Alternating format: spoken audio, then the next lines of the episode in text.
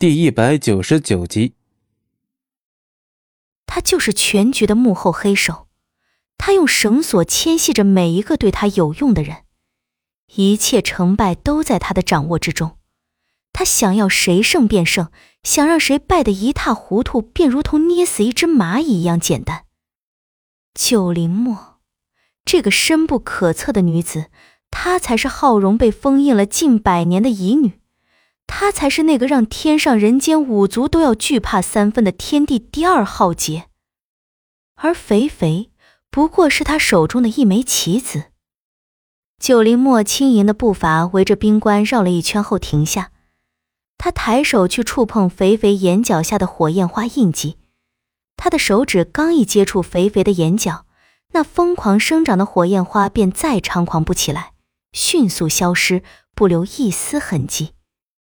九灵墨嘴角勾起一抹很不屑的弧度，待肥肥眼角下的火焰花印记消失后，九灵墨的眼角下、手腕上和颈脖处皆出现了一朵尽力绽开的火焰花。是的，他来消除对肥肥所下的诅咒，他来拿回他的真实身份。九灵墨细长的手指再划过肥肥的脸颊，轻柔的声音再次响起：“可怜的孩子，苦了你了。”他的话语虽如此，可却不带一丝情感。你看，我说了的。我会替你取走痛苦的。九灵墨直直盯着菲菲，他的眼中无惧任何事物。一年之后，他的灵力更加强大。在素素落下断崖后的时间里，他求死心切，而这也正好让九灵墨的灵力大大的得到提升。天地两大浩劫息息相关，素素记忆的恢复使九灵墨彻底觉醒。而命运被绑在一起的两大浩劫，也会因一方的逝去，使另一方得以壮大自身。这就是浩劫的无情之处，不是同生同死，而是你死我活。想要完全强大起来，就必须吞噬掉另一方。这么说来，九灵墨还是十分感谢素素，让他的灵力修为又提升了一个阶段。在北极冰川待了一个时辰左右，九灵墨便在此处消失。他在谋划着什么？他很是厌恶这联手将他封印的五族。如此情况之下，他想谋划何事便是显而易见的了。清晨，素素醒来之时，自己已在草屋。他睁着眼躺在草床上，并没有起身或是寻找龙当的身影。他知道龙当已经离开了。昨天晚上他们说的话便是告别语。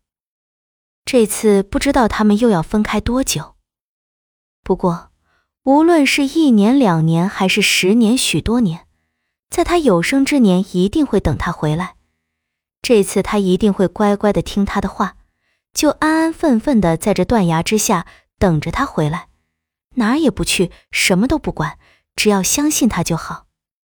刚想闭上眼再休息一下，就有萧然的声音传入耳中：“师傅，他一个外来人，你怎么就这么相信他呀？”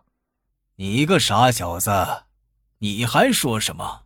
万一那人做出点什么伤害素素姑娘的事，师傅您承担得起责任吗？萧然完全就是一个小孩呀。素素觉得好笑，这么纯真的萧然，竟已经把他当做家人一般来看待了。他本是一个不想活的人，他先是救了他不说，还对他百般照顾，现在还怕他会出什么意外。这样的感情，不就是他一直都渴望的家人之间的温情吗？不知为何，这一秒他又想起了他那未出世的孩儿。如果不是为了他那个罪恶深重的师尊，也许他就不会离开妖族，不会离开龙当，他的孩子也就不会死在他手中。是的，他还在怨，他还在恨。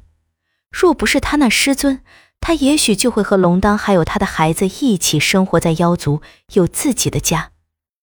时间过得飞快，龙当离开已经有一个月之久了。素素帮着萧然熟悉了不少医术，也让他少挨了欧阳大夫许多责骂。除去断崖之外的事不想，素素在这儿每日听着这对师傅徒弟的争吵对话，倒也是增添了他不少乐趣。